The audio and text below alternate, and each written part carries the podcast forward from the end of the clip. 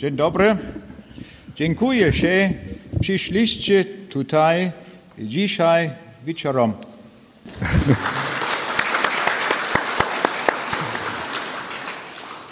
Ja, es ist schon eine sehr schwere Sprache, To jest bardzo ciężki język. die Sie sprechen. Aber ich weiß einen Ort, da wird es eine noch viel, viel schwerere Sprache geben. Ja znam takie miejsce, gdzie będzie jeszcze o wiele bardziej trudniejszy język. Und das ist doppelt so schwierig als Polnisch und viermal so schwierig wie Deutsch. On, on będzie podwójnie ciężki jak polski, a jeszcze bardziej aniżeli niemiecki. Und diese Sprache werden wir einmal im Himmel sprechen. A tym język, językiem będziemy mówić w niebie. Und ich glaube, es wird eine sehr wunderbare Sprache sein, worüber wir uns alle sehr freuen werden. Ja myślę, że to będzie bardzo piękny język, z którym będziemy się cieszyli. Und dann werden wir wieder eine Sprache sprechen. I będziemy znowu mówili jednym językiem. Und wir werden die kompliziertesten Gedanken miteinander austauschen können. I będziemy mogli najbardziej skomplikowane myśli wymieniać między sobą. Und diese Sprache wird uns geschenkt werden, wenn wir bei unserem himmlischen Vater angekommen sind. I e, ten właśnie język zostanie nam podarowany wtedy, kiedy znajdziemy się w domu naszego niebieskiego Ojca. Aber jetzt müssen wir uns noch mit den verschiedenen Sprachen zusammentun. Ale teraz jeszcze musimy niestety mówić różnymi językami. Heute Vormittag waren wir hier in der Schule im Lyzeum gewesen Dzisiaj przed południem byliśmy w szkole w liceum ewangelickim und ich habe mich gefreut, dass so viele junge Leute da waren. i cieszyłem się, że przyszło bardzo wielu uczniów. Wir haben gesprochen über das Thema der Herkunft des Lebens I mówiliśmy na temat pochodzenia życia. und nachher konnten wir allen Schülern eine Kassette geben von diesen Abenden. I po wykładzie sprezentowaliśmy wszystkim uczniom kasety. Und so haben wir viele Möglichkeiten hier, das Evangelium weiterzugeben. A więc mamy tutaj wiele możliwości, by e, dalej e, przekazywać ludziom Ewangelię. Morgen werden wir in Katowice sein und dann danach in Warszawa. Jutro będziemy w Katowicach na uniwersytecie, potem w Warszawie również na uniwersytecie. Und ich freue mich schon darauf, verschiedene Orte in diesem Land kennenzulernen. I cieszę się, że mogę różne miejsca w Polsce poznać. Aber viel wichtiger als die Städte sind mir die Menschen, die dort wohnen. Ale o wiele ważniejsze niż miasta, waż, ważniejsi niż miasta są ludzie. Und das Großartige ist, dass Gott uns alle eingeladen hat, dass wir einmal bei ihm im Himmel sind. A najwspanialszą rzeczą jest to, że Pan Bóg nas zaprosił do tego, byśmy kiedyś byli razem z Nim w niebie. Und darum wollen wir uns an diesem letzten Abend dieser Evangelisation über den Himmel unterhalten. Dlatego dzisiaj w czasie tego ostatniego wieczoru chcemy zająć się niebem. Wie müssen wir uns den Himmel eigentlich vorstellen? W jaki sposób mamy sobie wyobrazić niebo? Ich hielt irgendwo einen Vortrag und da kommt danach eine Studentin auf mich zu E, Pewnego dnia miałem też taki wykład i po tym wykładzie podeszła do mnie jedna ze studentek. und sie war eine sehr junge Frau und sie sah sehr hübsch aus. To była bardzo młoda, piękna y, kobieta Und ich hatte fast den Eindruck, die wird sich bewerben bei einer, als, als Schönheitskönigin. Ja y, miałem takie wra wrażenie, że ona y, chyba będzie jakąś królową piękności. Aber sie hatte eine sehr interessante Frage. Ale ona miała takie bardzo ciekawe pytanie. Und sie sagte, erklären Sie mir heute ganz genau, wie wird es im Himmel sein? Ona mówi, niech pan mi dokładnie wyjaśni, jak to będzie w niebie. Und da war ich ganz erstaunt, von dieser jungen Frau diese Frage zu bekommen. Ja byłem zaskoczony. Taka młoda kobieta pyta y, mnie o coś takiego.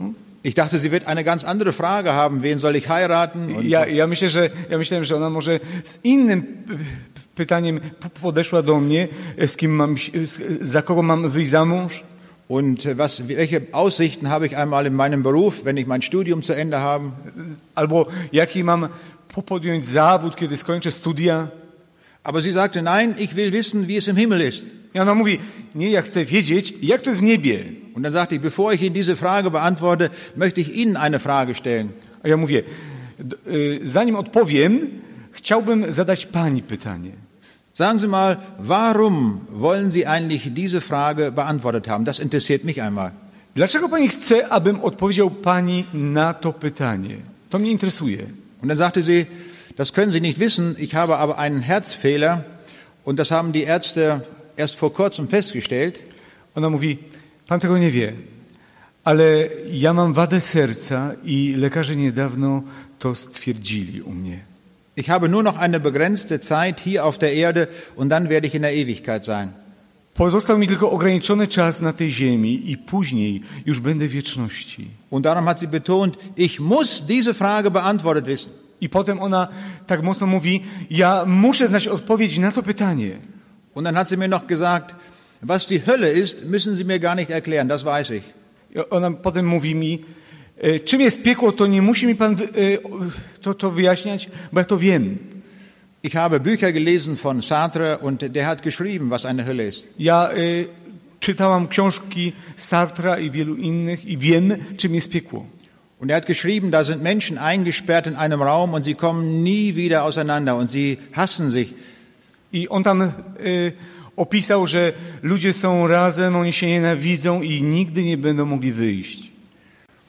Und sie sagte auch, was sie für eine Vorstellung von dem Himmel hatte. I ona właśnie mówi mi, e, jaki, e, jakie miała wyobrażenie o niebie. Und sie sagte, jetzt sagen Sie bloß nicht, dass man im Himmel Halleluja singt und dass wir alle dort äh, Jahrtausende lang singen werden. Niech pan mi e, nie mówi, że tam tylko będą śpiewać Aleluja przez ty, tysiące lat. Und da habe ich mich eigentlich darüber gefreut, dass sie so genaue Vorstellungen hatte und dass sie aber auch eine ganz präzise Antwort haben wollte. Ja właśnie się cieszyłem, że ona miała takie konkretne myśli, że chciała mieć też konkretną, precyzyjną odpowiedź na to pytanie. Und darum müssen wir uns genauso konkret heute Abend darüber unterhalten, über diese Frage, dass wir Antworten finden. I dlatego my też musimy się zająć dzisiaj tym pytaniem, byśmy znaleźli właściwą odpowiedź. Und da müssen wir uns über beide Orte unterhalten, über den Himmel, aber auch über die Hölle. I chcemy dzisiaj zająć się i niebem, i piekłem. Es war während des Vietnamkrieges, da war ein Pastor dort an der Front gewesen. E, To było w czasie wojny e, wietnamskiej. Pewien pastor znalazł się na froncie. Und da war ein Soldat und der lag im Sterben. I tam leżał żołnierz, który umierał. Und da fragte er den Pastor, sagen Sie mal, gibt es eigentlich eine Hölle? I ten żołnierz pyta tego pastora, czy jest pie piekło? Und der Pastor sagte, nein, eine Hölle gibt es nicht. A ten e, ksiądz mówi, nie, nie, nie ma piekła. Und darauf sagte der Soldat dann, wenn es keine Hölle gibt, dann brauchen wir Sie hier überhaupt nicht. Dann gehen Sie nach Hause. A, a ten mu mówi, jeżeli nie ma piekła, to my pana nie potrzebujemy, to niech pan idzie do domu. Wenn es aber doch eine Hölle gibt, dann haben Sie uns verführt, dann haben Sie uns angelogen und dann gehen wir einen falschen Weg. A jeżeli jest piekło, to znaczy, że Pan nas zwodził i oszukiwał i my wszyscy teraz pójdziemy tą fałszywą drogą. Dieser Soldat hat richtig gesprochen. On e, w sposób właściwy mówił, ten żołnierz. Ich hielt einen Vortrag in einem Gymnasium pewnym gimnazjum miałem wykład. und hinterher kommt eine Schülerin auf mich zu und sagt, ich möchte von Ihnen heute wissen, ob es eine Hölle gibt. I po tym wykładzie podeszła do mnie uczennica i pyta, chciałabym wiedzieć, czy jest piekło. Können Sie mir das naturwissenschaftlich erklären? Sie sind doch Wissenschaftler. E, Czy Pan mógłby mi w sposób naukowy to wyjaśnić? Przecież Pan jest naukowcem. Und ich habe gesagt, naturwissenschaftlich kann ich Ihnen das überhaupt nicht erklären. A ja mówię, w sposób naukowy e, nie mogę pan, Pani tego wyjaśnić. Aber es gibt eine Stelle in dieser Welt, wo wir das ablesen können, dass es Himmel und Hölle gibt. Ale jest jedno miejsce, gdzie możemy wiedzieć, że jest niebo i piekło. Und zwar an dem Kreuz Jesu. A to jest krzyż Jezusa Chrystusa. Wenn es keine Hölle gäbe, dann wäre das Kreuz Jesu völlig überflüssig in dieser Welt. Jeżeli nie byłoby piekła, to krzyż Jezusa Chrystusa byłby niepotrzebny na tym świecie. Hätte Jesus diesen grausamen Tod nicht sterben müssen. I to wtedy Jezus nie musiałby umierać tak straszną śmiercią. Er ist deswegen ans Kreuz gegangen, um uns von der Verlorenheit, um uns von der Hölle zu erlösen. I on po to poszedł na drzewo krzyża, by uwolnić nas od piekła. Und am Kreuz können wir auch ablesen, dass es einen Himmel gibt. Na krzyżu możemy widzieć także, że jest niebo. Denn dafür hat er uns erlöst, damit wir in den Himmel kommen können. Bo po to Pan Jezus umierał za nas, zbawił nas, byśmy mogli znaleźć się w niebie. Wenn ich das Neue Testament lese, dann staune ich, wie oft Jesus über die Hölle gesprochen hat. Kiedy ja y, czytam Nowy Testament, to dziwię się, jak często Pan Jezus mówił o piekle. In Matthäus 10, Vers 28, Na przykład w Ewangelii Mateusza w 10 rozdziale, 28 wierszu, da sagt der Jesus, fürchtet euch nicht vor denen, die den Leib töten und die Seele nicht töten können. Fürchtet euch aber vielmehr vor dem, der Leib und Seele verderben kann in der Hölle. Pan Jezus mówi, i nie bójcie się tych, którzy zabijają ciało, ale duszy zabić nie mogą. Bójcie się raczej tego, który może i duszę, i ciało zniszczyć w piekle. Als ich die Bibel noch nicht so gut kannte und diesen Vers einmal gelesen habe, da habe ich gedacht, das ist der Teufel. E, I kto e, na przykład nie zna Biblii i pierwszy raz czytał ten wiersz, to mógł pomyśleć, to jest diabeł. Da habe ich gedacht, der Teufel ist in der Hölle und der Teufel schickt auch die Menschen in die Hölle. Ja, ja mówię, e, diabeł jest w piekle i on chce posłać ludzi do piekła. Aber das ist ein ganz großer Irrtum. Ale to, to jest głupota. Das Gericht führt ausschließlich und ganz alleine der Jesus aus. Bo sąd jest w rękach Jezusa Chrystusa. Und darum lesen wir Matthäus 25, Vers 41. Dlatego czytamy w Ewangelii Mateusza e, w, 20, w 25 rozdziale. Dann wird Jesus auch sagen zu denen zur Linken, geht hin in das ewige Feuer, das bereitet ist dem Teufel und seinen Engeln. Pan Jezus w czasie sądu powie tym po lewicy, idźcie precz ode mnie przeklęci w ogień wieczny, zgotowany diabłu i jego aniołom. Das Gericht, das letzte Gericht wird Jesus ausführen. Ten sąd ostateczny będzie przeprowadzony przez Jezusa Chrystusa. Nicht der Vater im Himmel, Nie ojciec będzie go przeprowadzał, sondern der Sohn Jesus Christus. lecz jego syn, Jezus Chrystus. Der Vater hat ihm das Gericht dafür übergeben. Ojciec niebieski powierzył właśnie jemu ten Und, sąd. und er wird einmal uns beurteilen mit unserem Leben, wohin wir gehören. I on będzie nas osądzał i ok- ok- określał, do czego należymy.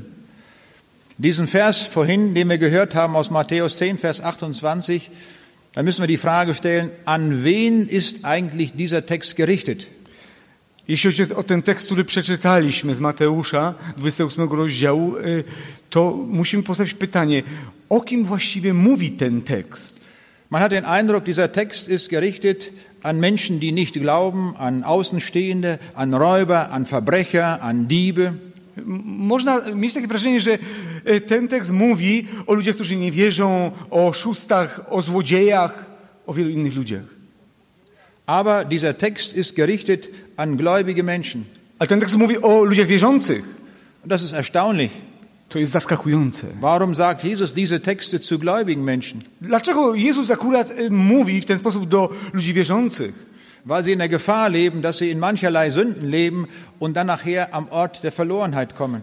Bo oni żyją w pewnym takim niebezpieczeństwie grzechu i mogą ukrywać grzech i potem w końcu y, być na wieki zgubieni. Vielleicht haben wir den Eindruck, dass wir gläubige Leute sind und doch richtet der Jesus den Text über die Hölle an uns. Może mamy wrażenie, że jesteśmy ludźmi wierzącymi, a jednak Pan Jezus kieruje właśnie ten tekst także dla nas, do nas. In Matthäus 25 lesen wir in Vers 26 von einem Mann, dem ein Zentner anvertraut worden war. E, W Ewangelii Mateusza, 25 rozdziale, 26 wierszu, my czytamy o pewnym człowieku, któremu e, Pan powierzył dysponowanie talentem. On był zarządcą. Er sagt, du bist ein böser und du bist ein fauler Knecht. I Pan mówi mu na końcu, ty jesteś złym i leniwym sługą. Und ein Knecht ist jemand, der zu Jesus gehört. A sługa jest tym, który należy do Jezusa. Und dann endet dieser Text im Matthäus Evangelium Kapitel 25 Vers 30 mit dem Satz und den unnützen Knecht werft in die Finstern hinaus, hinaus da wird sein Heulen und Zähneklappen. A na końcu jest napisane, a tego nieużytecznego sługę, mówi Pan, wrzućcie w ciemności zewnętrzne, tam będzie płacz i zgrzytanie zębów. Dieser Mann, an den diese Aussage gerichtet ist, ist weder ein Atheist noch ein Ungläubiger, er ist kein böser Mensch. Ten człowiek nie był jakimś ateistą albo człowiekiem niewierzącym, ani nie był także złym człowiekiem. Er ist einfach nur faul. On był po prostu tylko leniwy. Und weil er faul ist, geht er verloren. Ponieważ był leniwy, został na, wie, na wieki zgubiony. Das ist eine große Tragik, das müssen wir einmal sehen. To jest wielka tragika. T- To musimy widzieć. In der Bergpredigt sagte Jesus in Matthäus 7, Vers 21, W kazaniu na górze Pan Jezus powiedział w rozdziale 7, w wierszu e, 21, Es werden nicht alle, die zu mir sagen, Herr, Herr, in das Himmelreich kommen, sondern die den Willen tun meines Vaters im Himmel. Nie każdy, kto do mnie mówi, Panie, Panie, wejdzie do Królestwa Niebios, lecz tylko ten, kto pełni wolę Ojca mojego, który jest w niebie. Und mir geht es so, wenn ich diese Texte lese, sie gehen mir tief unter die Haut.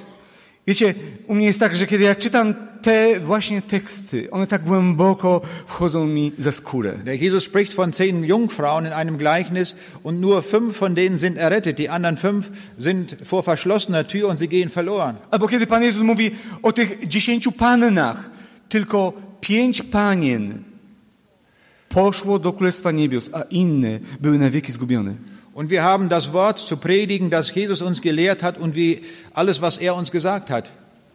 I my właśnie e, s- słyszymy, jak Pan Jezus nas nauczał. Słyszymy tego wszystkiego, czego, co On nam powiedział.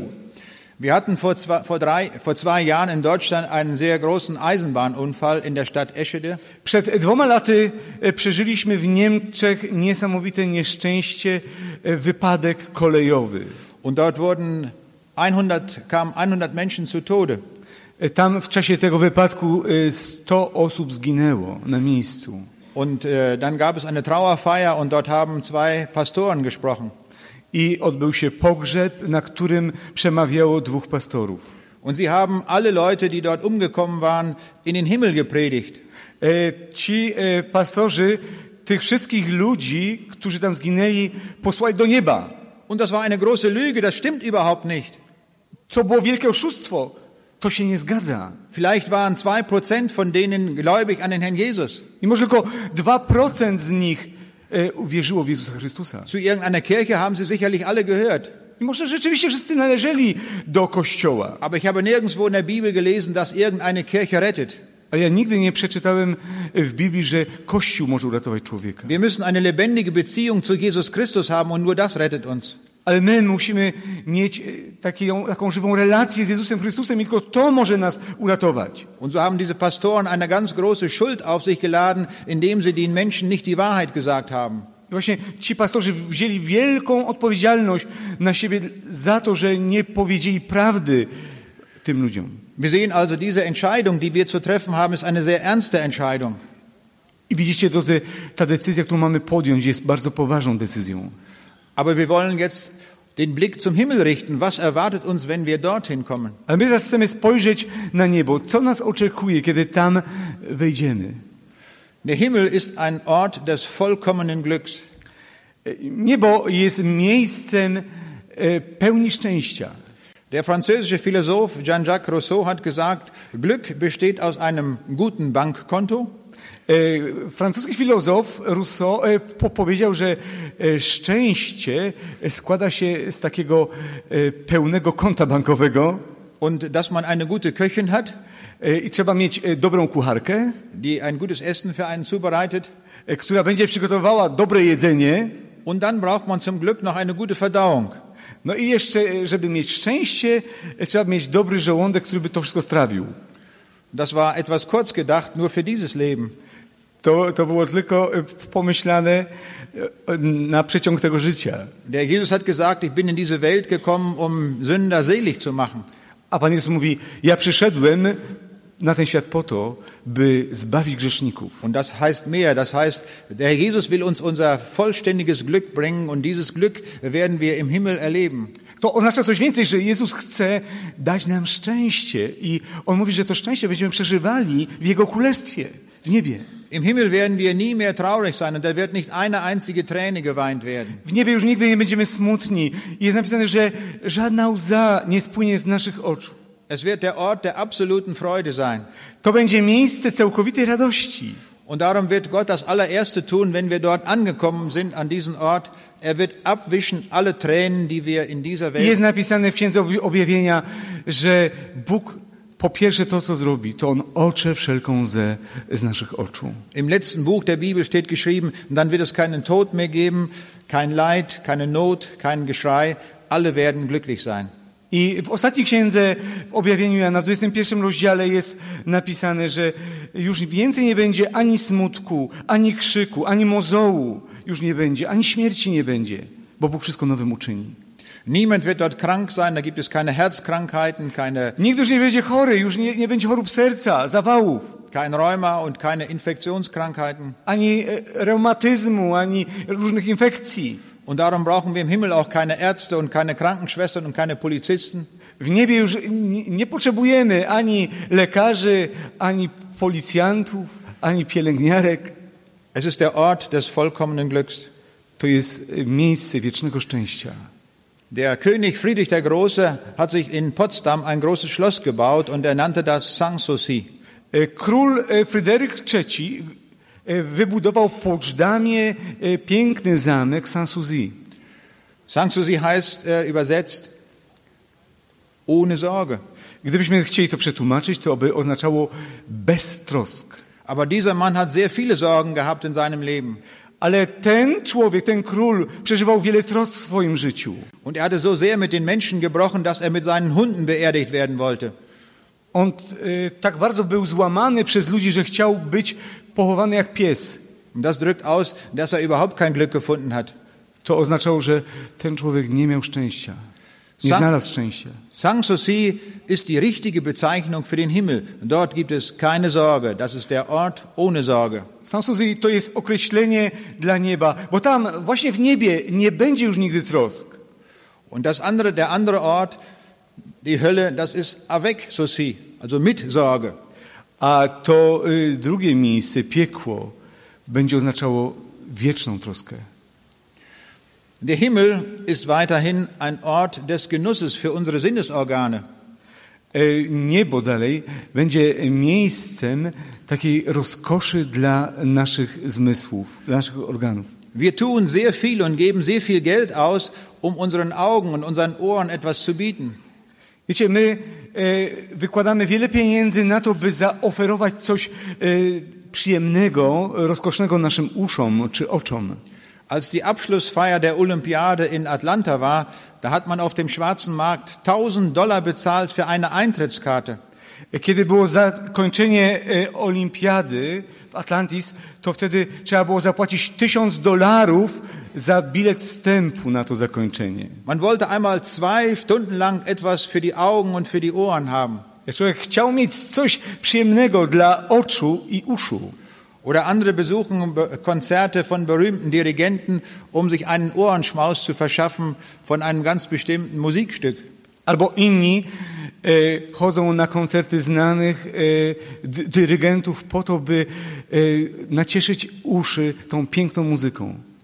Aber alles, was wir in dieser Welt sehen und was wir in dieser Welt hören, ist überhaupt nicht vergleichbar mit dem, was wir im Himmel sehen werden. Ale to wszystko, co słyszymy, co jest piękne na tej ziemi, tego nawet nie możemy porównać z tego, co będziemy widzieli i słyszeli w Królestwie Niebieskim. Und darum lesen wir im 1. Korintherbrief Kapitel 2, Vers 9. Dlatego czytamy e, w pierwszym liście Koryntian, do Koryntian, w drugim rozdziale, wierszu dziewiątym. Was kein Auge gesehen hat und kein Ohr gehört hat und in keines Menschen Herz gekommen ist, ist das, was Gott bereitet hat, denen, die ihn lieben. Czego oko nie widziało i czego ucho nie słyszało i czego serce nawet nie odczuło, to Bóg przygotował tym, którzy Go miłują. Im Himmel werden wir Gedanken denken, die wir hier auf dieser Erde überhaupt nie gedacht haben. Wiecie, e, w niebie będziemy mogli myśleć o czymś takim, o czym nigdy nie myśleliśmy tutaj na tej ziemi. So viel Freude haben wir hier in diesem Leben nie gehabt, wie dort, wie wir dort immer erleben werden. Wiecie, tyle radości my nigdy nie mieliśmy tutaj na tej ziemi, e, jaką będziemy przeżywali tam w niebie. Der Himmel ist ein Ort der Liebe, ein Ort des Friedens, ein Ort der Freude und der Freundlichkeit. E, Niebo jest miejscem miłości, jest miejscem radości, uprzejmości, przyjaźni. Und die Bibel sagt uns, dass der Himmel ein Fest ist ohne Ende. Biblia mówi, że niebo jest e, miejscem takiego świętowania bez końca. Am 23. März 1998 wurde in Los Angeles die, die, wurden die Oscars verliehen für die Filme. E, W Los Angeles e, rozdawano Oscary za filmy w 1989 roku. Und der weltbekannte Film Titanic wurde dort mit elf Oscars versehen. I wtedy został nagrodzony film Titanic 11 Oscarami. Und diese Oscarverleihung findet statt in einem Saal und das dauert so drei, vier Stunden lang. I to rozdanie tych Oscarów jest w takiej pięknej e, sali i e, ta uroczystość trwa 3-4 godziny. Und das ist ein ganz besonderes Fest und wer dort eingeladen ist, der sagt, ich muss unbedeutet hingehen zu diesem besonderen Ereignis. No i to jest to takie, nie, takie niesamowite święto, że, że ci znani ludzie mówią, ja muszę tam być na tej uroczystości. Und ich habe gelesen, wie die Schauspieler sich vorbereiten für diese eine Nachmittagsveranstaltung. Ja e, czytałem, jak e, ci aktorzy przygotowują się do e, tej uroczystości, która zazwyczaj odbywa się po południu. Drei Monate vorher wird äh, ein Termin bei dem Friseur gebucht. E, Trzy miesiące przedtem już trzeba zarezerwować sobie termin u dobrego fryzjera. Einen Monat vorher gehen sie hin, um sich äh, schön zu gestalten, um die Haut straff zu ziehen und alles glatt zu machen. E, Miesiąc wcześniej e, już e, te panie muszą być u kosmetyczki, żeby właśnie cera była taka e, piękna. Zehn Tage vorher gehen sie zum Haare schneiden. Dziesięć e, dni przedtem muszą już iść e, do e, fr- fryzjera, żeby obciąć włosy. Drei Tage vorher gehen sie unter eine künstliche Sonne, um dann die Haut braun zu machen. Trzy dni przedtem muszą iść do solarium, żeby skóra była tro, troszeczkę bardziej brązowa. Und dann auf einmal ist wirklich der Oscar-Tag. I potem nadchodzi ten dzień rozdania Oscarów. Und da geht das schon sehr früh morgens los. I to wtedy, to napięcie rozpoczyna się już od e, wczesnego rana. Body Training, Trzeba pierw e, trenować, äh, duschen, Haare waschen potem prysznic, potem mycie włosów und sehr leichte Kost essen. i potem tylko takie lekkie jedzenie. Mittags kommt der Haarstylist, der die letzten Feinheiten an der Frisur No a anlegt. później e, w południe przychodzi fryzjer, który musi teraz już e, zrobić tą właściwą e, f- e, kreację.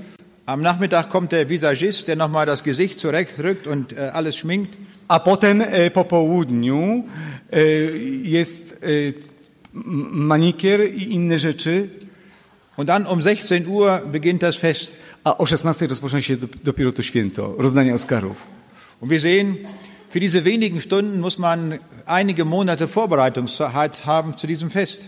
Widzicie, na te kilka godzin trzeba e, kilka miesięcy do tego, by się przygotować na tą uroczystość. Und es wird sehr viel getan für die Schönheit, damit man ja gut aussieht an diesem Tag. Człowiek tak wiele czyni, żeby był piękny, żeby był przygotowany na e, taką uroczystość.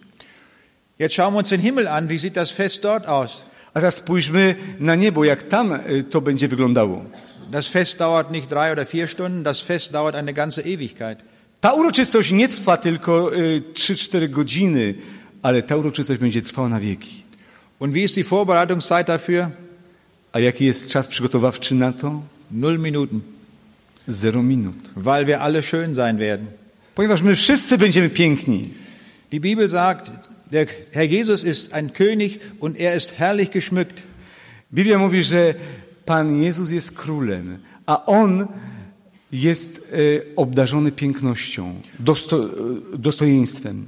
Und im Johannesevangelium Kapitel 17, Vers 22, da betet Jesus zum Vater, ich habe ihnen die Herrlichkeit gegeben, die du mir gegeben hast. A w Ewang- Ewangelii Jana w 17 rozdziale, 22 wierszu Pan Jezus mówi, ja dałem im chwałę, którą mi dałeś. Jesus hat uns nicht nur Schönheit gegeben, er hat uns sogar Herrlichkeit gegeben. Pan Jezus nie tylko e, daje nam e, piękność, ale chwałę. Das ist eine Steigerungsstufe von Schönheit. To jest e, jak gdyby stopień wyżej, ponad pięknością. Die Schönheit, die Jesus uns im Himmel gegeben wird, wird viel schöner sein als die beste Schönheitskönigin in dieser Welt. Ta piękność, którą nas Pan obdarzy e, życia wiecznego, będzie e, o wiele piękniejsza aniżeli najpiękniejsza Pani tego świata. Und diese Schönheit wird unvergänglich sein. I ta piękność będzie nieprzemijająca. In dieser Welt haben wir alle das Problem, dass wir älter werden W tym świecie mamy ten ciągły problem, że my się starzejemy. Und manch einer braucht eine Brille und manch einer braucht ein Hörgerät. Niektórzy potrzebują e, z czasem okularów, inni potrzebują aparatu słuchowego. Und dem einen gehen die Haare aus und der andere hat graue Haare Jednemu włosy wypadają, innemu siwieją. und die Falten im Gesicht nehmen zu. No i potem e, pojawiają się zmarszczki. Und alle diejenigen, die sich damit beschäftigen, das etwas herauszuzögern und zu verbessern, die verdienen sehr viel Geld. No ale, a ci, którzy się zajmują tym, by jakoś nas tam poprawić, ci zarabiają bardzo dużo pieniędzy. Im Himmel ist das alles nicht nötig, A wiecie, w niebie to nie, nie będzie potrzebne. weil wir eine unvergängliche Schönheit haben. My tam otrzymamy nieprzemiającą piękność. In dieser Welt träumen die Menschen von dem Jungbrunnen, wo sie immer jung bleiben können. I w niebie nie będą potrzebowali ludzie śnić o, tak, o takiej studni młodości. Im Himmel ist die Schönheit ewig. Wir werden ewig jung sein. W niebie my na wieki będziemy młodzi. Wir kennen alle das Lied Schönster Herr Jesu, My wszyscy znamy tą piękną pieśń Jezu mój krasny, Herrscher aller Enden. e, królu bez końca. Und der Jesus sagt, ihr werdet im Himmel genauso sein wie ich. A Pan Jezus mówi, wy będziecie w niebie takim jak ja jestem. Und so werden wir diese Herrlichkeit haben, die er auch hat. I my będziemy mieli tą chwałę, którą On ma. Die Kaiserin Sissi von Österreich galt im vorvorigen Cesarzowa Sisi e, była uważana za najpiękniejszą kobietę Europy.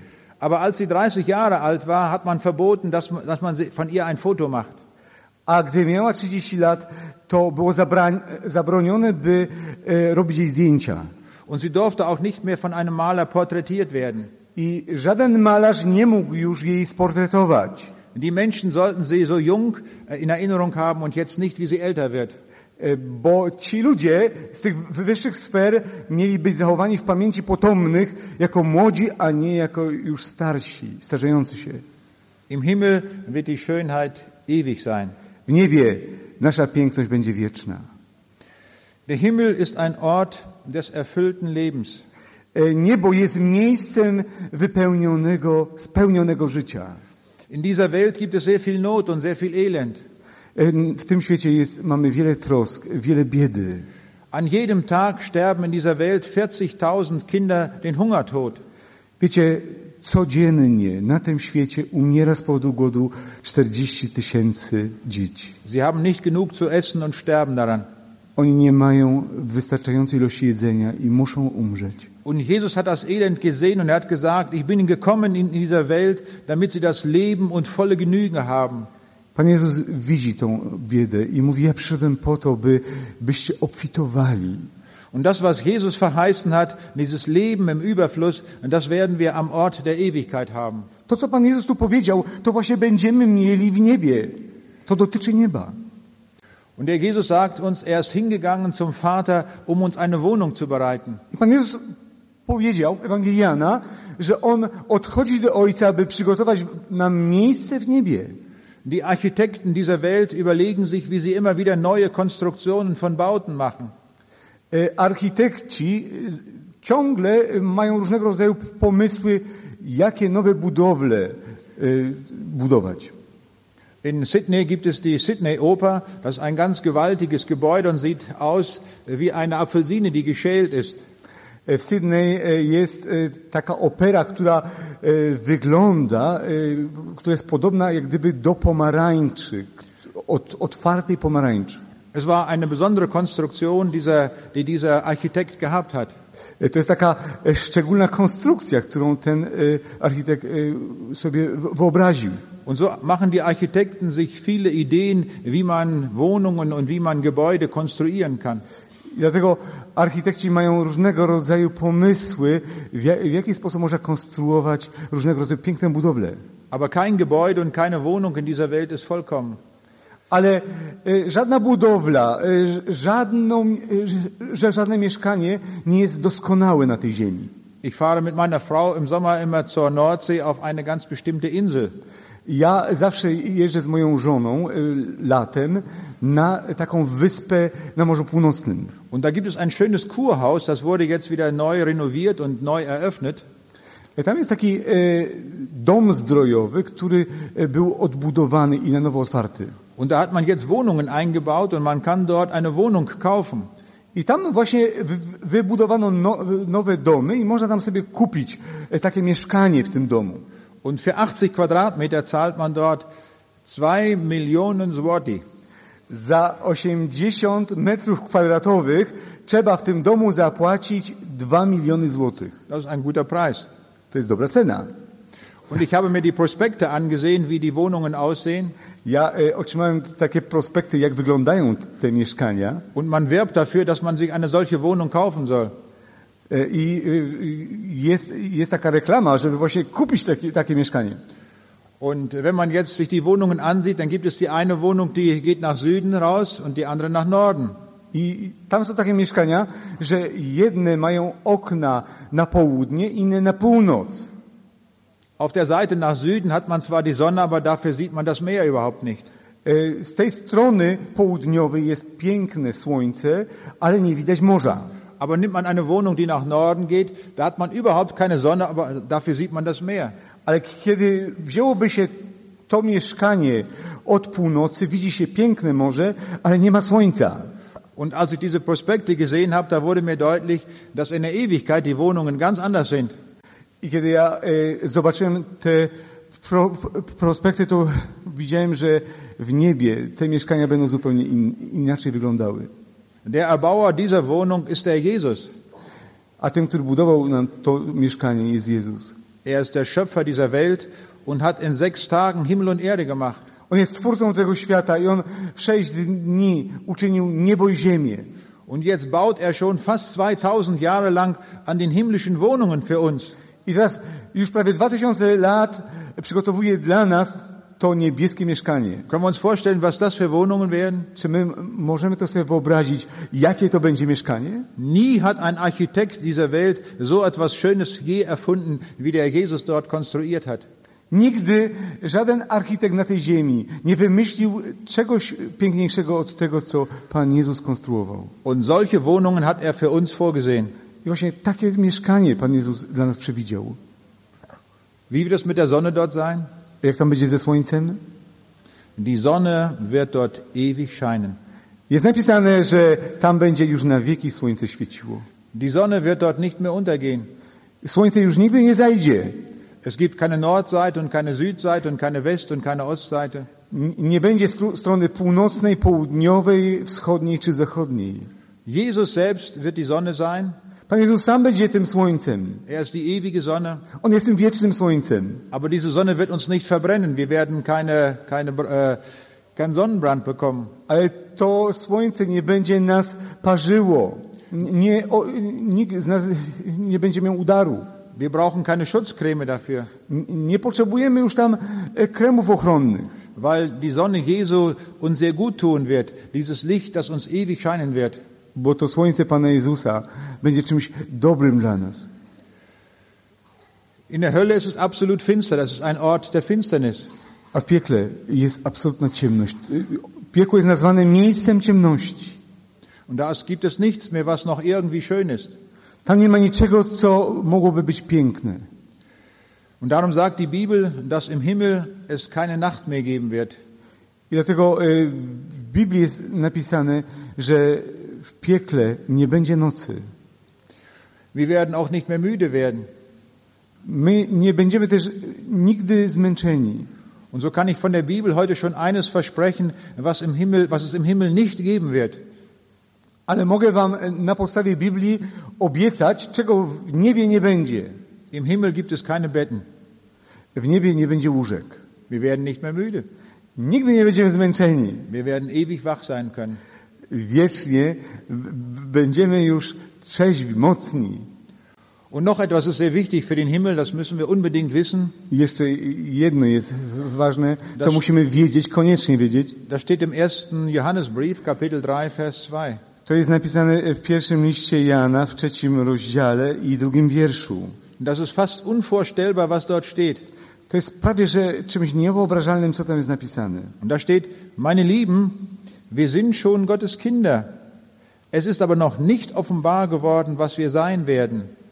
Wir wissen aber, wenn es offenbar wird, werden wir ihm gleich sein. Patrzcie, jaką miłość okazał nam Ojciec, że zostaliśmy nazwani dziećmi Bożymi i nimi jesteśmy. Dlatego świat nas nie zna, że Jego nie znał, nie poznał. Umiłowani, teraz dziećmi Bożymi jesteśmy, ale jeszcze się nie objawiło, czym będziemy. Lecz wiemy, że gdy się objawi, będziemy do Niego podobni, gdyż ujrzymy Go takim, jakim On jest. Der Himmel ist also ein Ort, wo wir Jesus gleich sein werden. E, Niebo jest tym miejscem, e, w którym będziemy podobni do Jezusa. Können wir uns das vorstellen? Czy możecie sobie wyobrazić? Genau wie er. Dokładnie tacy jak On. Dieselbe Herrlichkeit, Ta sama chwała, dieselbe Ewigkeit. ta sama wieczność, Alles wird uns gegeben mit ihm. to wszystko będzie nam darowane razem z Nim. Höher geht es nicht mehr, dass wir ihm gleich sind. Już nic więcej nie można dla nas zrobić, aniżeli to, że będziemy równi Jemu. Ich staune, wie oft in der Bibel vom Himmel die Rede ist und wie immer wieder Bezug genommen wird auf diesen Ort der Ewigkeit. Ja y, jestem zdziwiony, jak często w Biblii mowa jest o niebie, o tym miejscu żywota wiecznego. Und so möchte ich noch etwas sagen zu einem Vers, der in Offenbarung 2, Vers 17 steht. Chciałbym jeszcze coś y, powiedzieć na temat objawienia Jana, gdzie czytamy w drugim rozdziale i siedemnastym wierszu. Wer überwindet, dem will ich geben von dem verborgenen Manna und will ihm geben einen weißen Stein. Auf dem Stein aber steht euer neuer Name geschrieben, welchen niemand kennt, als der ihn empfängt. Zwycięzcy dam nieco z manny ukrytej i kamyk dam mu biały, a na kamyku tym wypisane nowe imię, którego nikt nie zna, jak tylko ten, który je otrzymuje. Hier ist die Rede vom himmlischen Manna und das ist eine Speise, die es dort gibt. E, Tu jest mowa o tej niebieskiej mannie. To jest pokarm, który kiedyś był dany. Und das ist nicht vergleichbar mit irgendeiner Speise, die wir hier, hier auf dieser Erde gegessen haben. Tego nie można porównać z tym pokarmem, który tutaj spożywaliśmy kiedykolwiek na tej ziemi. Vielleicht isst der eine gerne Gänseschenkel mit Rotkohl. E, Może, może e, ktoś mógłby to po- po- porównać z, z, ut, z, Gänseschenkel? aha, z gęsią i e, z kapustą. Aber das wird es im Himmel nicht geben. Ale nie, w niebie tego nie będzie. Die himmlische Speise ist viel, viel besser. To ten pokarm niebieski jest o wiele lepszy. Wir haben vorhin gehört, dass die Bibel uns sagt, dass, es im, dass wir im Himmel etwas sehen werden, was hier noch nie ein Auge gesehen hat und auch nie ein Ohr gehört hat. Jest napisane, że w niebie zobaczymy to, czego tutaj nigdy nie widziały nasze oczy i usłyszymy coś, czego nigdy nie słyszały nasze uszy. Und jetzt können wir noch ergänzen, wir werden etwas zu schmecken bekommen und zu essen bekommen, was wir hier noch nie gegessen haben. A teraz jeszcze możemy uzupełnić, że my tam będziemy jedli coś takiego, czego tutaj na tej ziemi jeszcze nigdy nie jedliśmy. Es wird die feinste Delikatesse sein, die es überhaupt gibt. To będzie e, ten największy delikates, jakikolwiek jest na tej ziemi. Und dann ist hier noch die Rede von dem weißen Stein. I tutaj jest także mowa o białym kamyku. Und der weiße Stein hatte in der, Antike drei Bedeutungen gehabt. Wiecie, e, taki biały kamyk e, w antyku miał takie trzy znaczenia. Und das hat auch eine Bedeutung für den Himmel. E, On, pierwsze znaczenie to on określał niebo.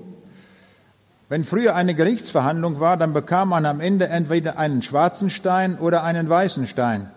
Jeżeli ktoś był oskarżony przed sądem, to na końcu, kiedy zapadał wyrok, to dawano mu albo biały, albo czarny kamyk. Und wenn man den schwarzen Stein bekam, dann war man schuldig, dann wurde man bestraft. Jeżeli ktoś otrzymał czarny kamyk, to oznaczało, że jest winny i musi zostać ukarany.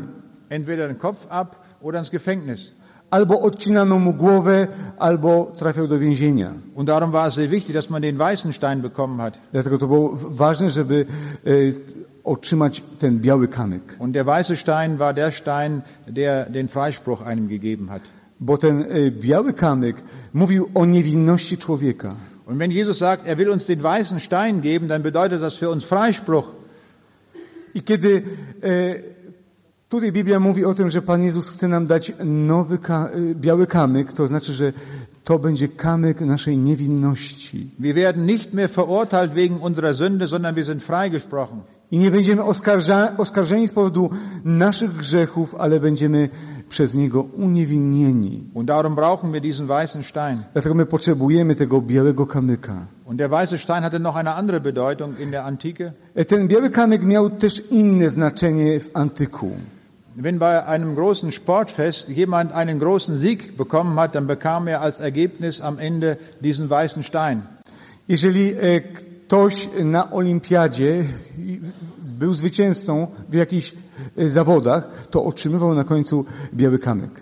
Und das war gleichzeitig eine Eintrittskarte für alle anderen Veranstaltungen, da konnte er kostenlos hineinkommen. I to był wtedy taki bilet jak gdyby wstępu na wszystkie inne imprezy e, e, tej olimpiady.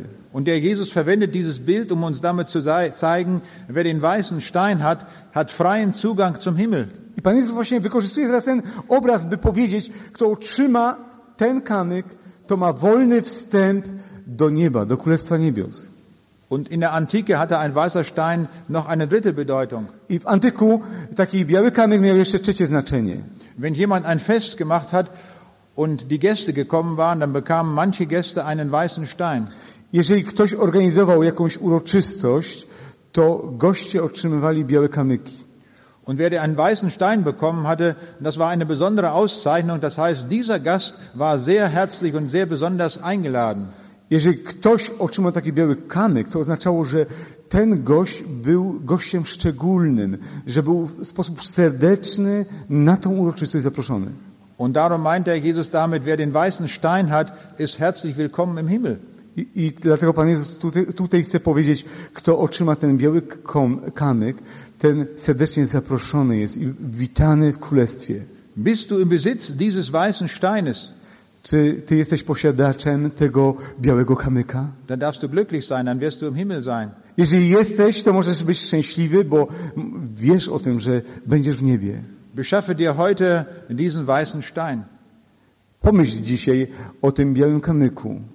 Und noch etwas steht hier in diesem Text, dass dort ein Name draufsteht. I jeszcze coś tam jest napisane w tym naszym słowie, że na tym kamyku będzie wypisane nowe imię. Wir legen alle einen großen Wert darauf, dass wir einen schönen Namen haben. My przywiązuj, przy- przywiązujemy wielką uwagę do tego, żebyśmy e, mieli piękne imiona. Und in der Bibel lesen wir, dass die Veränderung eines Namens eine Bedeutung hat mit der Person. A w Biblii czytamy, że zmiana imienia ma e, znaczenie odnośnie danej osoby, osobowości. Aus einem Abraham wurde ein Abraham. Popatrzcie, z Abrama e, stał się Abraham. Und aus einem Jakob wurde ein Israel. Z Jakuba powstał Izrael. Und aus einem Saulus wurde ein Paulus. Saul stał się potem Pawłem. Er war ein Verfolger der Christen und hat, hätte sie am liebsten ermordet. On był prześladowcą, prześladowcą chrześcijan, on ich mordował, Und dann hat er sich zu Jesus bekehrt und dann hat er das Evangelium verkündigt. a potem nawrócił się do Pana Jezusa i zaczął zwiastować Ewangelię. Und das wurde mit einem neuen Namen zum Ausdruck gebracht. Jetzt hieß er Paulus. I właśnie e, wtedy Pan dał mu to nowe imię i mu powiedział, ty jesteś teraz Pawłem. Wenn wir uns einmal die Bücher der Geschichte ansehen und insbesondere die Könige, sie wollten alle sehr, sehr groß sein. E, Kiedy na przykład zajmujemy się historią i czytamy różne książki, to e, widzimy, że ci królowie, którzy panowali, oni chcieli być zawsze wielcy. Und so haben wir dann diese Namen wie Karl der Große, Na przykład Karol Wielki, äh, Friedrich der Große. Fryderyk Wielki. In Braunschweig hat einmal einer regiert mit dem Namen Heinrich der Löwe. A w Braunschweigu panował kiedyś taki książę, który e, miał imię Henryk Lew. Warum hat er nicht den Namen gehabt Heinrich die Ameise? Dla- Dlaczego on sobie nie przybrał, ta, przy- przybrał takiego imienia Henryk Mrówka Oder Heinrich die Mücke? albo, albo Henryk Mucha? Alle wollten sie einen großen Namen haben. Wszyscy chcieli mieć wielkie imiona. Hier gab es in Polen mal einen König, der hieß August der Starke. I tutaj w Polsce był taki król, który miał na imię August Mocny. Er hätte sich niemals nennen wollen August der Schwachkopf. On nigdy nie chciałby się e, nazwać August Słaba Głowa. Wir sehen daran, dass die Menschen immer eine große Bezeichnung haben wollten. My y, tutaj widzimy, że ludzie chcieli zawsze, by określano ich pięknymi, y, wielkimi imionami.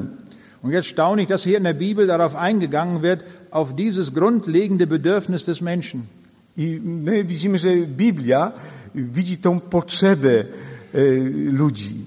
Und die Bibel sagt uns hier in diesem Text, dass wir einen neuen Namen bekommen werden. Biblia mówi, że my też kiedyś otrzymamy nowe imiona. Und das wird ein ehrenvoller Name sein, E, To będą imiona, które będą e, nas, które nas uczczą, weil Jesus uns diesen Namen geben wird. ponieważ Jezus sam e, da nam te nowe imiona. Und dieser Name wird sehr genau zu unserer Persönlichkeit passen. I te imiona będą dopasowane do naszej osobowości. Er wird genau gen- das darstellen, was wir als Person hier auf dieser Erde gelebt haben. E, One będą określały e, tę naszą osobowość, kiedy my żyliśmy tutaj na tej ziemi. In Ewigkeit wird das unser Name sein. I właśnie w wieczności takie będzie nasze imię. Und ich werde nicht mehr Werner heißen und er wird nicht mehr Henrik heißen. Ja tam nie będę miał nigdy na imię Werner, a on nie będzie się nazywał Henryk. Und du wirst auch einen anderen Namen bekommen, wenn du dorthin I kommst. ty też będziesz miał inne imię, kiedy tam się znajdziesz. Und es wird ein sehr klangvoller Name sein in der Sprache des Himmels. I to będzie e, pięknie brzmiało w tym języku niebieskim. Und er wird genau das zum Ausdruck bringen, was du bist. I to imię naprawdę będzie odpowiadało e, Twojej osobowości, kim Ty teraz jesteś. Und dieser Name wird einmalig sein. Es wird keine Wiederholung dieses Namens geben. I to imię będzie e, jednorazowe, nie będzie się powtarzało. Ich weiß nicht, wie oft es den Namen Henrik in Polen gibt. Sehr oft. Sehr oft. Ja, ja nie wiem, jak często imię Henryk w Polsce tutaj e, wy- występuje. Ja mówię bardzo często. Ich glaube, in Deutschland gibt es auch einige tausend Male Werner. Ja myślę, że w Niemczech też e, jest tysiące e, imion Werner. Im Himmel hat Jesus alleine den Namen Jesus. W niebie Jezus tylko sam będzie miał imię Jezus. Und es wird keine Wiederholung dieses Namens I geben. nie, nie będzie powtórzone to imię. In dieser Welt gibt es keine Schneeflocke, der der anderen gleicht. Wiecie, na tym świecie nie ma płatka śniegu, który byłby równy drugiemu. Und kein Blatt an einem Eichenbaum ist mit dem anderen vergleichbar. I, nie, i nawet liść, liść do liścia nie jest podobny. Und darum wird auch der Name, den wir im Himmel haben, unwiederholbar sein. I dlatego to imię, które otrzymamy kiedyś w niebie, nie będzie się powtarzało. Und so kommt es darauf an, dass wir einmal an diesen Ort hinkommen, dass wir diesen Ort erreichen. I chodzi o to, żebyśmy właśnie tam mogli się znaleźć, żebyśmy mogli osiągnąć Królestwo Boże. Wenn ich die Bibel lese, dann erkenne ich, dass diese Orte, von denen die Himmel, die die Bibel spricht, dass sie in der Ewigkeit sehr, sehr unterschiedlich sein werden. Zwischen Himmel und Hölle ist ein riesiger Unterschied. Kiedy właśnie ja e, czytam Biblię, to ja właśnie widzę, że pomiędzy niebem a ziemią jest niesamowita różnica. Wenn wir die Bibel lesen, dann stellen wir fest, auf dieser Erde gibt es keine vorstellbare Situation, die so schön ist wie im Himmel. E, Kiedy właśnie e, czytam Biblię, to widzę, że e, w niebie nie będzie porównywalnej sytuacji do tej, którą mamy na ziemi. Und ich glaube, das Schönste, was wir in dieser, auf dieser Erde erleben, ist die Liebe. Ja myślę, że to najpiękniejsze, co przeżywamy na tej ziemi, to jest miłość. Insbesondere wenn junge Leute sich kennenlernen und so richtig verliebt sind. A szczególnie, kiedy młodzi ludzie się spotykają, e, zakochują się w sobie. Das etwas Schönes in dieser Welt. To jest, to jest piękne na tym świecie. Oder wenn eine Mutter zum ersten Mal ihr neugeborenes Kind auf dem Arm hält. Albo kiedy matka e, po raz pierwszy trzyma na swoich rękach e, swoje dzieciątko nowonarodzone. Es ist eine wunderbare Situation, das zu erleben. To jest przepiękna sytuacja, którą człowiek przeżywa. Aber alles, was wir uns in dieser Welt vorstellen, ist überhaupt nicht vergleichbar mit dem, was im Himmel sein wird. Ale to wszystko, co tutaj przeżywamy na tej ziemi, co sobie wyobrażamy, to jest niewyobrażalne w porównaniu z tym, co będziemy przeżywali w Królestwie Niebios. Aber das Gleiche gilt auch für die Hölle. Die Hölle, alles, was wir hier an auf der Erde erleben, in der Hölle wird es viel, viel schlimmer sein. Ale to samo do, dotyczy piekła. To wszystko, co widzimy tutaj na tej ziemi, to nie jest tak straszne, co, co będzie y, miało miejsce w piekle. W porównaniu z tym, co będzie miało miejsce w piekle. In dieser Welt kennen wir viele schlimme Dinge, die durch Kriege geschehen. E, Na tym świecie my znamy wiele strasznych sytuacji, e, które miały miejsce w czasie wojen. Es gibt mancherlei Ängste, die wir haben. My przeżywaliśmy strach. Es gibt Todesängste, zum Beispiel wenn ein Schiff untergeht. Jest strach przed śmiercią, na przykład kiedy e, topi się statek. Viele, viele schlimme Situationen kennen wir in diesem Leben. Wiele, wiele strasznych sytuacji znamy z tego życia. Aber die Bibel sagt, nichts wird so schlimm sein wie das, was hier auf der Erde ist. Ale Biblia mówi, nic nie będzie tak strasznego od tego, co będzie się działo tam w piekle. Wenn der Jesus von der Hölle spricht, dann sagt er, es ist ein Ort der Finsternis und ein Ort des Heulens und des Zähneklappens. E, Kiedy Biblia mówi o piekle, to mówi, że to jest miejsce ciemności, miejsce, gdzie ludzie będą zgrzytali zębami. Es ist ein Ort in Flammen. To będzie miejsce, gdzie będą płomienie. Es ist ein Ort des ewigen, nicht verlöschenden Feuers. To będzie miejsc, miejsce e, wiecznego ognia, Es którego ist nie ein- będzie można ugasić. Es ist ein Ort der ewigen Verdammnis. To będzie miejsce wiecznego potępienia. Wenn der Jesus von dieser Welt gesprochen hat, hat er auch gesagt, dass es hier schlecht ist auf dieser Erde. Er hat aber niemals Worte, die er gebraucht hat, die er verwendet hat, wenn er über die Hölle gesprochen hat. I kiedy Pan Jezus mówił o tej ziemi, to wiedział, że tu na tej ziemi jest strasznie, ale to jeszcze jest nic w porównaniu z tym, co będzie się działo w piekle. Er hat gesagt, diese Welt liegt im Argen. Y, Dieses Welt, diese Welt liegt im, im Bösen. y, On mu mówił, że ten świat pogrążony jest w złu. Und er hat gesagt, dies ist ein sündiges Geschlecht. On mówi, to jest złe, grzeszne pokolenie. Aber er hat nie solche Worte verwendet, wenn er über die Hölle gesprochen hat. Ale on nigdy nie użył takich słów, kiedy mówił o piekle. Und so sehen wir, dass Himmel und Hölle sehr weit auseinander liegen. I my widzimy, że niebo i piekło leżą daleko od siebie.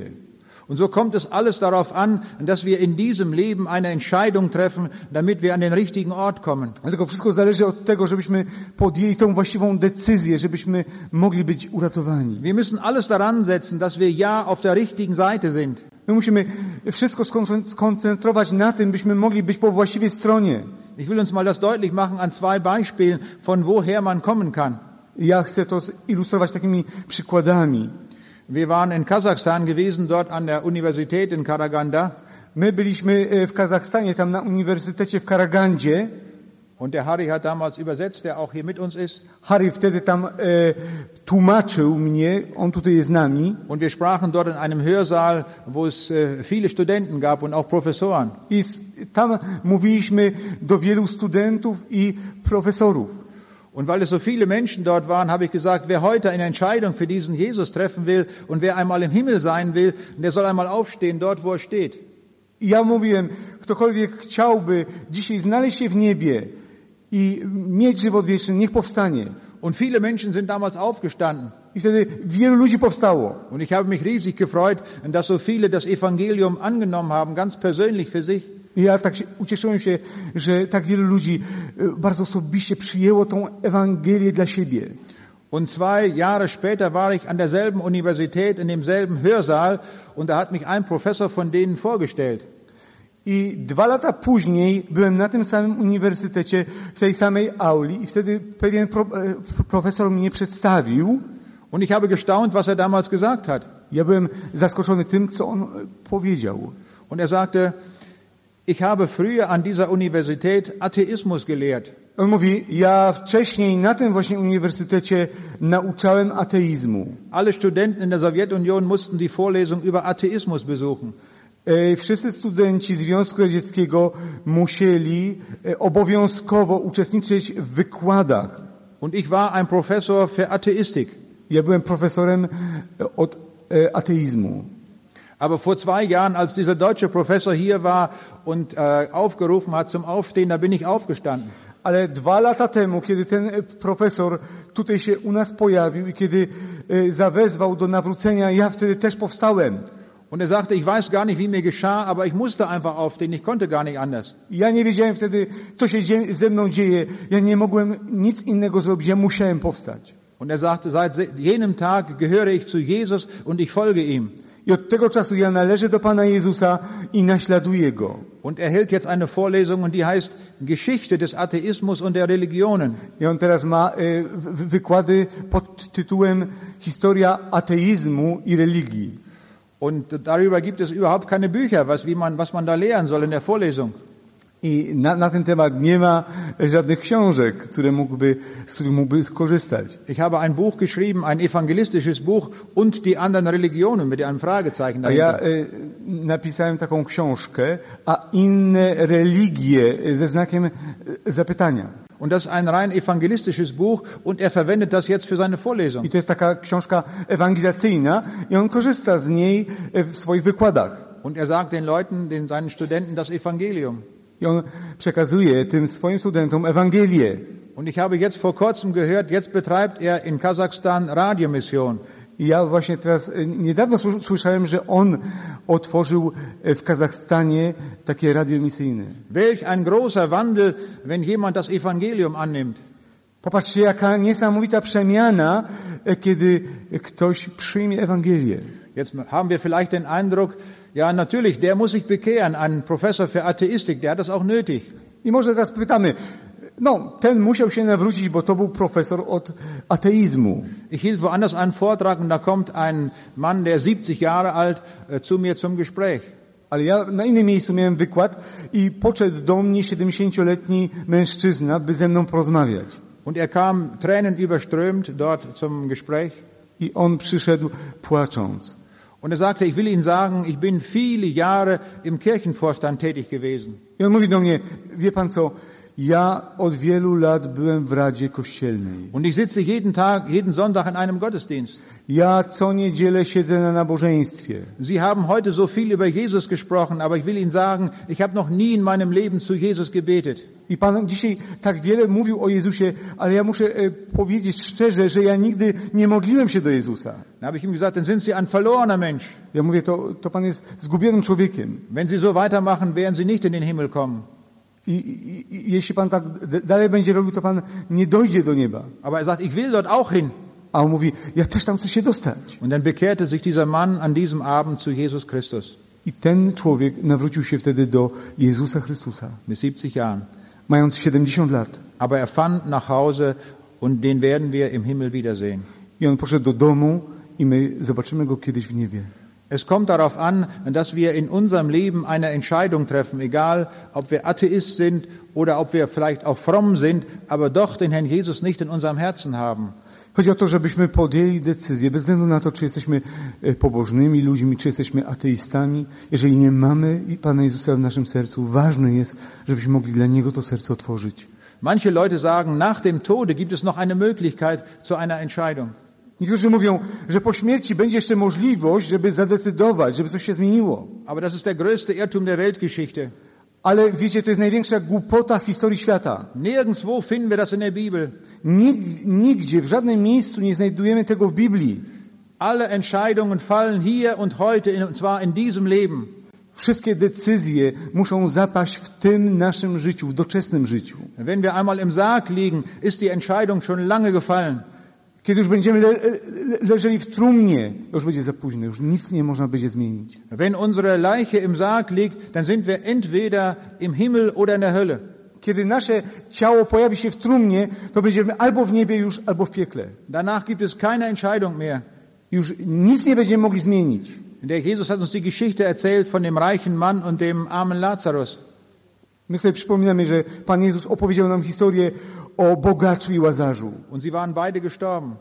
Oni obydwaj umarli. Und der eine ist am Ort des Himmels und der andere ist am Ort der Verlorenheit. I jeden z nich, ten łazarz, znalazł się momentalnie w niebie, a inny momentalnie w miejscu zatracenia. Und ihm wird keine Gelegenheit geboten, dass er auch noch zu den anderen hinkommen kann, dieser reiche Mann. I już dla tego bogatego człowieka nie było żadnej szansy, żeby mógł przedostać się do nieba. Im Hebräerbrief im Neuen Testament lesen wir, es ist den Menschen gesetzt zu sterben und danach das Gericht. W liście do Hebrajczyków jest na- napisane, że postanowiono ludziom raz umrzeć, a potem sąd.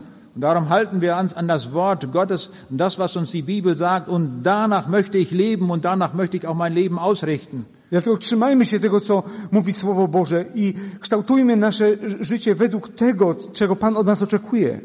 Ich habe mich so gefreut über das Zeugnis, das wir vorhin gehört haben. Ja tak u- ucieszyłem się dzisiaj z tego świadectwa, które usłyszeliśmy przed moim y, wykładem. Und dass diese Frau ein Schild überall hinstellt und darauf schreibt, Glaube an den Herrn Jesus Christus. I, I właśnie z tej reklamy, kiedy właśnie ta nasza si- siostra y, umieściła tam napis Uwierz w Pana Jezusa, a będziesz zbawiony Ty i dom Twój. Dann wirst du gerettet werden. Wtedy właśnie będziesz zbawiony. Wir brauchen den Herrn Jesus als Kapitän auf unserem Lebensschiff. My potrzebujemy Pana Jezusa jako kapitana na statku naszego życia. Wenn der Jesus der, Kap der Matros ist auf unserem Lebensschiff, hat das überhaupt keine Bedeutung. Jeżeli Pan Jezus będzie tylko marynarzem, to nie będzie miał żadnego znaczenia w naszym życiu. Und so leben viele fromme Leute. Sie sagen, ja, Jesus ist bei mir auch an Bord, aber der ist der Matrose. Er wird dann schruppen, das Deck. Und wenn ich krank bin, dann werde ich ihn mal anrufen. I, I tak żyje właśnie wielu ludzi, którzy uwa uważają, że są pobożni, a dla nich Pan Jezus jest tylko marynarzem. I kiedy oni są chorzy, dopiero wtedy do Niego wołają. Aber der Jesus ist nicht ihr Kapitän. Ale Jezus nie jest ich kapitanem.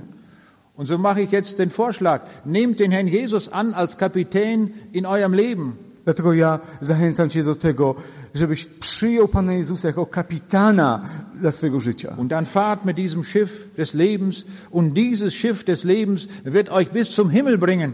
I potem płyń statkiem tego życia, a ten statek doprowadzi Cię do nieba. Ist doch klar, wenn der Jesus der Kapitän ist, wo fährt denn das Schiff hin? To jest jasne, kiedy Pan Jezus jest kapitanem, to dokąd może płynąć ten statek? Es gibt nur ein Ziel und das fährt zum Himmel hin. Jest tylko jeden cel. Ten statek płynie do nieba. Und dazu bist du eingeladen, heute und hier. Komm, I do tego jesteś zaproszony dzisiaj, w tym miejscu, tego wieczoru. Przyjdź. heute am letzten Tag dieser Ev- Evangelisation. Dzisiaj, w tym ostatnim dniu naszej Lass ewangelizacji. dich doch rufen, dass du dabei bist. Pozwól się zaprosić. Przyjdź. Vielleicht hast du es jetzt schon gehört in den vergangenen Tagen, aber du bist nicht gekommen, du bist wieder so nach Hause gegangen. Może słyszałeś to zaproszenie w ciągu tych dwóch dni, ale jednak nie przyszedłeś. Odszedłeś mimo wszystko do domu. Darum lass dich heute bewegen und komm und bleibe hier heute zurück, Dlatego dzisiaj powstań i przyjdź. Tutaj po, pra po prawej stronie czekamy na Ciebie. damit wir mit dir beten können und dass du nach Hause findest. My chcemy się z Tobą modlić, żebyś mógł znaleźć swój wieczny dom. Der Jesus hat gesagt, geht hin und verkündigt das allen Menschen, damit sie in den Himmel kommen. A Pan Jezus mówi, idźcie i zwiastujcie wszystkim narodom, żeby one mogły być zbawione. Und darum fahre ich auch in der Welt hin und her, um Menschen zu rufen. I dlatego ja jeżdżę po całym świecie, by ludzi wzywać do nawrócenia, do Jezusa Chrystusa. Und ich setze ein, eine Zeit meines Urlaubs dafür ein. I ja poświęcam czas mojego urlopu na to. Und das ist besser, als in der Sonne zu liegen. I to jest o wiele lepsze dla mnie, niż y, wygrzewać się w słońcu. In der Sonne holt man sich nur einen Sonnenbrand. W czasie słońca tylko człowiek może się opalić. Aber den Menschen das Evangelium zu sagen und sie zu rufen zum Himmel, das bringt Frucht für die Ewigkeit. Ale zwiastować ludziom Ewangelię i wzywać ich do nawrócenia, to przynosi owoc na całe wieki. Und darum lass dich heute rufen, dass du heute kommst. Du bist eingeladen von Jesus Christus ganz persönlich. Dlatego ty dzisiaj jesteś zaproszony osobiście przez Pana Jezusa Chrystusa do tego, byś mógł otworzyć dla Niego swoje życie. Ist das nicht wunderbar, dass er uns zum Himmel einlädt und uns diese Herrlichkeit bereiten will? Czy to nie jest wspaniałe, że Pan Jezus zaprasza nas do nieba i że chce nam ofiarować chwałę? Es wird viel, viel schöner sein, als ich das hier heute überhaupt erklären konnte. Wiecie, tam będzie o wiele piękniej, aniżeli my to dzisiaj mogliśmy Wam wyjaśnić. Ich glaube, die Entscheidung ist sehr leicht zu fällen. Ja myślę, że decyzję jest łatwo podjąć. Wir wollen ihm dafür danken, dass er die Tore des Himmels uns geöffnet hat. My chcemy Jemu dziękować za to, że On otworzył przed nami bramy swojego królestwa. Und wir wollen jetzt zu ihm beten und ich bitte, dass wir dazu aufstehen. Chcemy się teraz modlić i prosimy, żeby, żebyście powstali do tej modlitwy.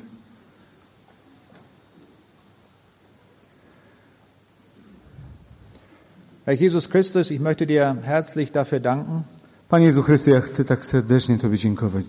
dass du uns so ganz persönlich zu deinem Himmel einlädst. Dziękować Ci za to, że Ty zaprosiłeś nas do swojego królestwa. Danke, dass jeder gemeint ist, ob jung, ob alt, Dziękuję Ci za to, że każdy może przyjść, czy to młody, czy stary, ob Mann, ob Frau. czy mężczyzna, czy kobieta. Du liebst jeden Ty miłujesz każdego. und du möchtest uns einmal bei dir im Himmel haben. Ty chcesz, abyśmy byli razem z Tobą w niebie. Hilf uns, dass wir nicht so nach Hause gehen, wie wir gekommen sind. Pomóż nam, byśmy tak nie odeszli do domu, jakimi tu przyszliśmy. Dass wir heute unser Leben bei dir festmachen Daj, żebyśmy dzisiaj Tobie powierzyli nasze życie. und uns von ganzem Herzen zu dir hin bekehren. I żebyśmy z całego serca nawrócili się dzisiaj do Ciebie. Herr, hilf mir dazu. Panie, pomóż mi do tego. Danke. Dziękuję Ci. Amen. Amen.